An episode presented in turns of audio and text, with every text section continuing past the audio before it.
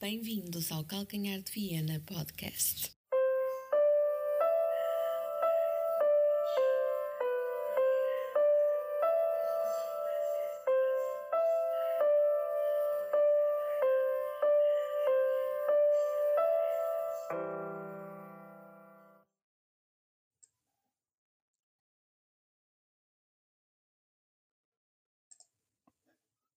Muito bom dia, amigos portistas. Sejam bem-vindos a mais um episódio do Calcanhar de Viena Podcast. Um, hoje uh, gravamos no dia a seguir ao, à nossa vitória em Arouca. Fomos, fomos até, até terras de passadiços e, e boa carne, boa xixa. Um, e basicamente foi isso o, o resumo do nosso fim de tarde de ontem em Arouca alimentámo-nos com mais três pontos, uh, a nossa caminhada até ao, até ao título, e, e, é mesmo isso, uma caminhada, por isso a referência também aos passadiços. trocadilho muito mau, mas, uh, mas serve para introduzir uh, aquele que foi um jogo complicado, o resultado 2-0. Uh, acho que encaixa bem. Uh, mais uma vez podíamos ter marcado mais golos, mas um, foi um jogo difícil de, eh, de conseguir eh, um resultado positivo, até porque o Arouca estava hum, muito bem uh, defensivamente, foi difícil uh, conseguirmos bater a defesa do Arouca. Conseguimos-lo com um, golaço de Vitinha eh, mas também foi um jogo complicado porque tínhamos um relevado que, hum, que estava estranhamente pesado. Talvez, talvez fosse devido à, à, imensa chuva que tem caído em todo o território. Uh, é que é, é, é, uma chuva, esse tipo de chuva é, cai com tanta força que bate na terra e ressalta para, para o espaço sideral. Eh, se calhar até por causa disso que, que o campo estava cheio de buracos. E, aliás, se calhar é, é, é, devido à chuva que temos seca, que a chuva cai com tanta força que a água que está no planeta salpica para, para o espaço e estamos aqui com problemas de, eh, de água. Eh, mas olhando ao jogo em si, uma primeira parte uh, complicada, uh, muito devido a isto que, está, que estou a dizer, ao estado do relevado, mas também, claro, nosso adversário que conseguiu fechar os caminhos até à sua baliza com, com alguma uh, mestria. Uh, e depois, depois uh, Uh, o Porto entra na segunda parte. Aliás, antes disso, antes disso, um, há dois lances na primeira parte, pelo menos um deles, que é inaceitável não, não ser penalti. É, é, para mim é totalmente inaceitável. Com o VAR é totalmente inaceitável que não se marque o penalti do, da mão do jogador do, do, do. É, é inaceitável para mim. É um lance claríssimo Hum, eu já vi que, que hoje no Jornal do Jogo os, os árbitros hum, dizem que não é, unânime, que não acho que é unânime que não é penalti. Uh, e, e, isto faz com que eu cada vez perceba menos as regras de futebol.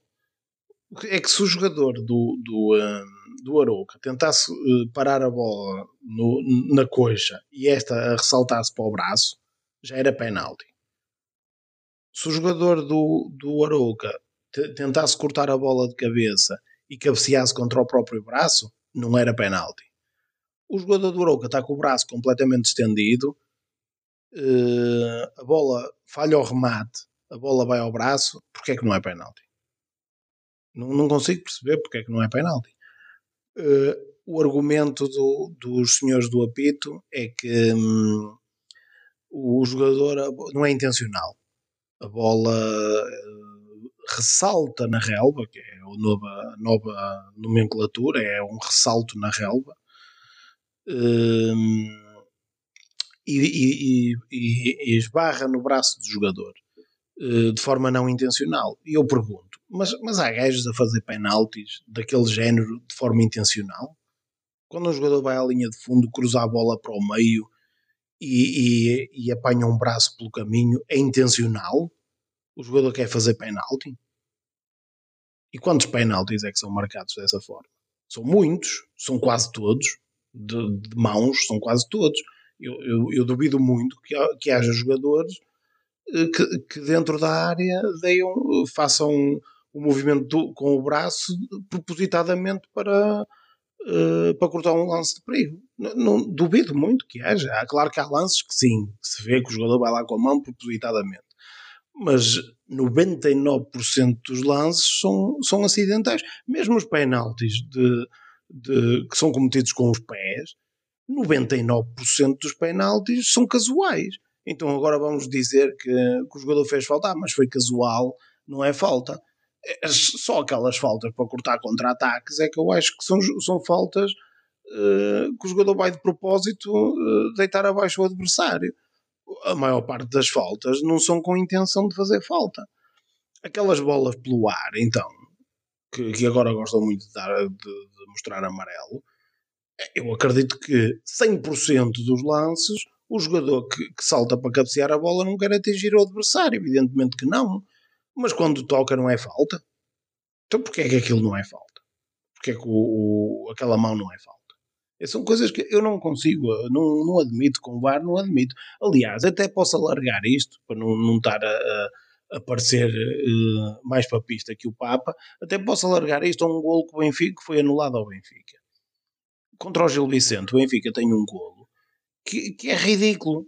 É um golo limpo, que não há falta nenhuma, porque é que o, o árbitro apita antes da bola entrar?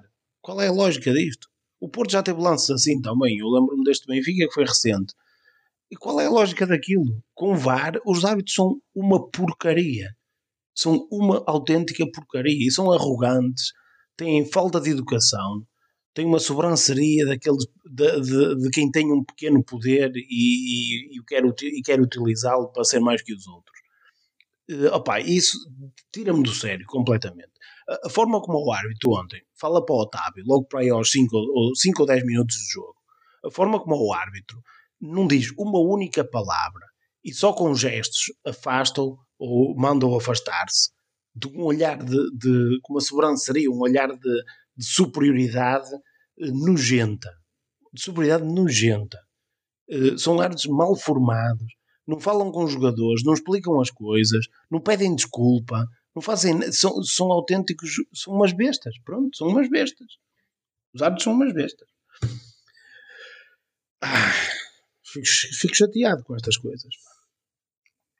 Hum, pronto, e a primeira parte acabou e voltamos para a segunda parte hum, com, com outra com outra energia. Acho que subimos um bocadinho o ritmo do jogo. Uh, era isso que penso eu, que, que isso foi o, o fator uh, primordial para não estarmos a ganhar na, na pelo menos para o, para o, intervalo com, com vantagem no marcador. Uh, entramos mais fortes na segunda parte, conseguimos o golo aos 10 minutos, mais ou menos, 10, sim, 10 minutos da segunda parte um golaço de, de Vitinha. Uh, sacou, uh, sacou um, golaço no remate de, de bastante, bastante longe. Um, e, e, logo a seguir, mesmo o, o Sérgio Conceição já tinha previsto a, a, a, a tripla substituição. Uh, e, foi curioso marcámos golo e ele um, operou a substituição na mesma saindo Bruno Costa, Gruites e PP. E, e, e, deu ritmo a João Mário, que, estava, que era necessário João Mário começar a ganhar mais ritmo para o jogo que vamos ter na próxima semana. Uh, Galeno bem. PP já, já tinha amarelo, não estava, não estava bem no, no jogo. Uh, dar a oportunidade ao Galeno uh, e Taremi. Porque sim. Aqui foi o Taremi porque sim. Eu acho que aqui não, eu não compreendo a substituição do Taremi. Acho que não esteve bem aqui o Sérgio Conceição e deixou o nosso meio campo um bocadinho hum, quase inferioridade, não é? Eh, por acaso temos o Otávio, que, que é um jogador impressionante. Que, tudo, tudo, o Otávio é. Eu acho que se colocarmos o Otávio na baliza, ele vai, vai defender bem. Se não defender bem, a ideia está lá. O Otávio vai a todas. Eh, é um jogador eh, de, que enche o campo completamente. Está em todo lado todo lado e bem em todo lado. O Otávio esteve, foi, foi, recuou no terreno para jogar num duplo pivô e fez-o bem. Está à frente a jogar quase a extremo e joga bem a extremo. Uh, Otávio neste momento está, uh, está um jogador extremamente completo e, um, e essencial na, na equipa. Um, depois passámos um bocadinho ali, marcamos o segundo logo a seguir. Uh, e eu fico sempre com medo. 2-0 fico sempre com receio. Eh, é que um golo deles e isto muda tudo. Não foi o caso, acho que estivemos bastante seguros e, e foi uma vitória, acabou por ser uma vitória tranquila. E, eh, e podia ter sido mais expressiva porque, hum, mais uma vez, eh, o nosso amigo Taremi tem opções no ataque que, pá, que completamente injustificáveis. Aquilo são opções que não sei o que é que passa pela cabeça do jogador uh, displicente com a bola. Não sei, parece que não está concentrado naquilo que, que deve fazer, não sei. Eu, o Taremi, eu, eu, sei que eu critico muitas vezes o Taremi, mas eu acho que não o critico por. Uh, por criticar, acho que critico com razão, não sei. Digam-me vocês uh, se o critico bem ou mal. Uh, e pronto, foi uma boa vitória. Estamos uh, quase na máxima força para receber o Sporting. Eu digo quase na máxima força porque para mim a máxima força era ter o Luís Dias, mas não o temos. mas, mas tirando, tirando esse facto, aqui a, a inventar. Um, sim, vamos receber o Sporting na máxima força e vamos para esse jogo com. Temos que, aliás, temos que ir para esse jogo com muita cabeça. Nós não precisamos ganhar o jogo. O empate basta. Eu sei que se ganharmos, uh, o campeonato fica quase decidido. Mas acho que devíamos ter uh, encarar o jogo com muita, muita cabecinha uh, e vamos ver no que é que dá. Eu agora, se calhar, para, para continuar a nossa os dias a seguir ao jogo, aos nossos jogos, analisar as capas do, dos jornais.